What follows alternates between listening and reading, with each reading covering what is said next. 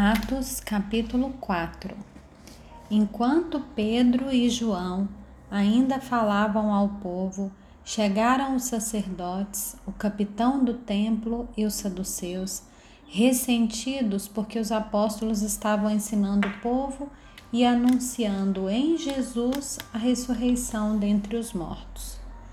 Prenderam Pedro e João e os recolheram ao cárcere até o dia seguinte pois já era tarde. Muitos, porém, muitos dos que ouviram a palavra creram, subindo o número desses homens a quase cinco mil. No dia seguinte, as autoridades, os anciãos, os escribas se reuniram em Jerusalém com o sumo sacerdote Anás, com Caifás, João, Alexandre e todos os que eram da linhagem do sumo sacerdote. E colocando os apóstolos diante dele, perguntaram: Com que poder ou em nome de quem vocês fizeram isso?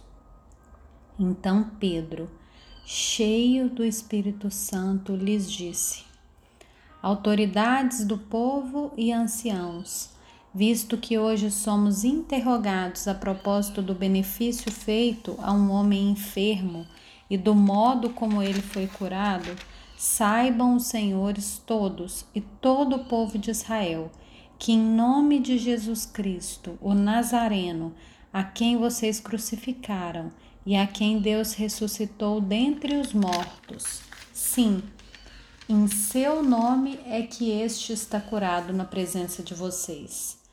Esse Jesus é a pedra que vocês, os construtores, rejeitaram, mas ele veio a ser a pedra angular.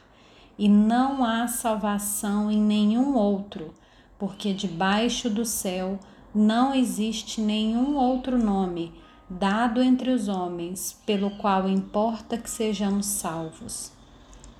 Ao verem a ousadia de Pedro e João, sabendo que eram homens iletrados e incultos, ficaram admirados e reconheceram que eles haviam estado com Jesus. Vendo que o homem que havia sido curado estava com eles, nada tinham a dizer em contrário. E mandando-o sair do sinédrio, discutiam entre si, dizendo: Que faremos com estes homens? Pois todos os moradores de Jerusalém sabem que um sinal notório foi feito por eles e não o podemos negar. Mas para que não haja maior divulgação entre o povo, vamos ameaçá-los, para não falarem mais nesse nome a quem quer que seja. Chamando-os, ordenaram-lhes que de modo nenhum falassem nem ensinassem no nome de Jesus. Mas Pedro e João responderam: Os senhores mesmos julguem se é justo diante de Deus ouvirmos antes os, aos senhores do que a Deus, pois nós não podemos deixar de falar das coisas que vimos e ouvimos. Depois, ameaçando-os mais ainda, os soltaram, não tendo achado como castigar por causa do povo, porque todos glorificavam a Deus pelo que tinha acontecido. Ora, o homem em quem tinha sido operado esse milagre de cura tinha mais de 40 anos de idade.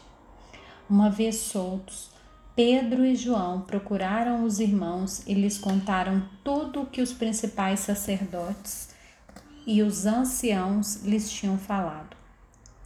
Ouvindo isso, unânimes, levantaram a voz a Deus e disseram: Tu, soberano Senhor, fizeste o céu, a terra, o mar e tudo o que neles há. Disseste por meio do Espírito Santo, por boca de Davi, nosso pai, teu servo, por que se enfurecem os gentios e os povos imaginaram coisas vãs? Os reis da terra se levantaram e as autoridades se juntaram contra o Senhor e contra o seu ungido. Porque, de fato, nesta cidade, Herodes e Pôncio Pilatos, com os gentios e gente de Israel, se juntaram contra o teu santo servo Jesus, a quem ungiste, para fazerem tudo o que a tua mão e o teu propósito predeterminaram. Agora, Senhor, olha para as ameaças deles e concede aos teus servos que anunciem a tua palavra com toda ousadia, enquanto estendes a mão para fazer curas, sinais e prodígios por meio do nome do teu santo servo Jesus. Tendo eles orado, tremeu o lugar onde estavam reunidos. Todos ficaram cheios do Espírito Santo e com ousadia anunciavam a palavra de Deus. Da multidão dos que creram era um o coração e a alma. Ninguém considerava exclusivamente sua nenhuma das coisas que possuía. Tudo, porém, lhes era comum. Com grande poder, os apóstolos davam testemunho da ressurreição do Senhor Jesus. Em todos eles havia abundante graça. Não havia nenhum necessitado entre eles, porque os que possuíam terras ou casas, vendendo-as, traziam os valores correspondentes e os depositavam aos pés dos apóstolos. Então se distribuía a cada um conforme a sua necessidade. Então José, a quem os apóstolos chamavam de Barnabé, que quer dizer filho da consolação, um levita natural de Chipre, vendeu um campo que possuía, trouxe o dinheiro e o depositou aos pés dos apóstolos.